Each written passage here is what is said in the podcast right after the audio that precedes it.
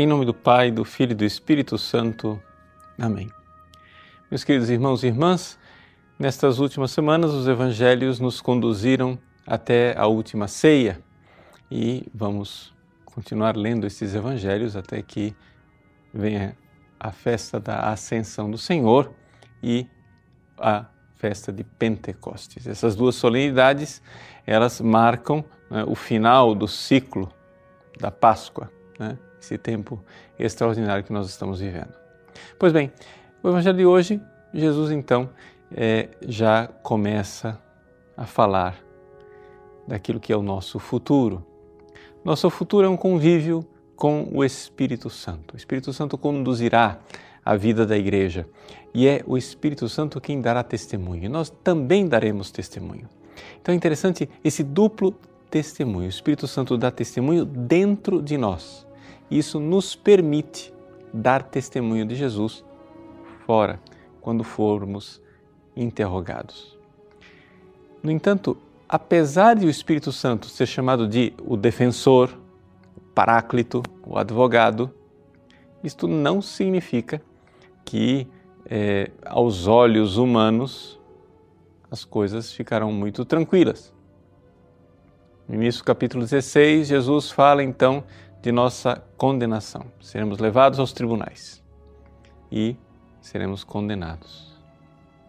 Então você pode é, se perguntar com aquela dúvida humana, né, bastante razoável, mas se eu vou ao tribunal, se eu vou ser condenado, para que, que serve esse tal desse advogado, esse defensor?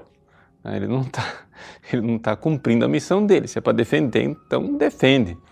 Vejam, é, é importante nós compreendermos que o caminho de todos os cristãos e, portanto, o caminho da igreja como um todo é o mesmo caminho de nosso Senhor Jesus Cristo. Jesus também foi levado aos tribunais. A igreja será e nós seremos. Claro que nós devemos e podemos é, apresentar a nossa defesa. Não somos suicidas, nem Jesus o foi.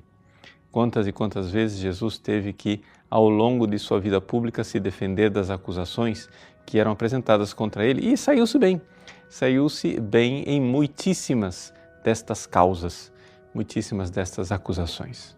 Só que chega um ponto em que é, a encruzilhada é, nos coloca diante de uma escolha.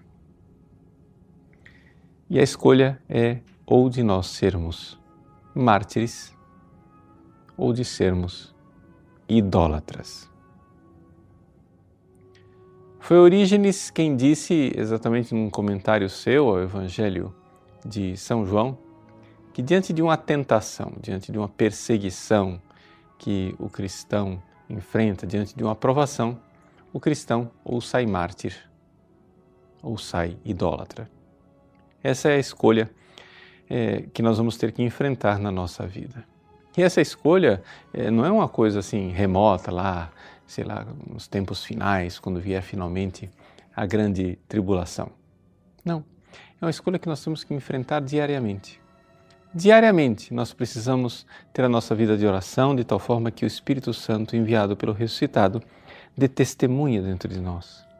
E então nós possamos dar testemunho nas provações do dia a dia. Pode ser que as provações atuais não sejam lá grande coisa. Pode ser simplesmente uma conversa com um amigo, onde você é chamado a testemunhar e dizer: Não, eu não vou é, cometer este pecado. Pode ser é, simplesmente a aprovação de uma tentação, alguém que convida você para o pecado, que convida você a não fazer opções de amor a Jesus, mas fazer a opção da preguiça de amar.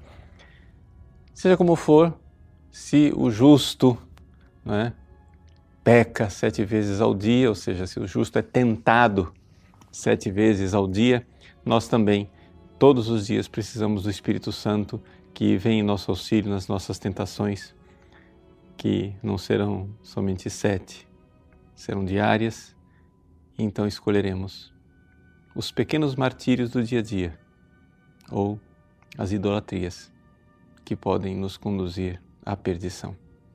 Eis aí o caminho do cristão, eis aí o caminho de nossa vida com o Espírito Santo. Deus abençoe você. Em nome do Pai, e do Filho e do Espírito Santo. Amém.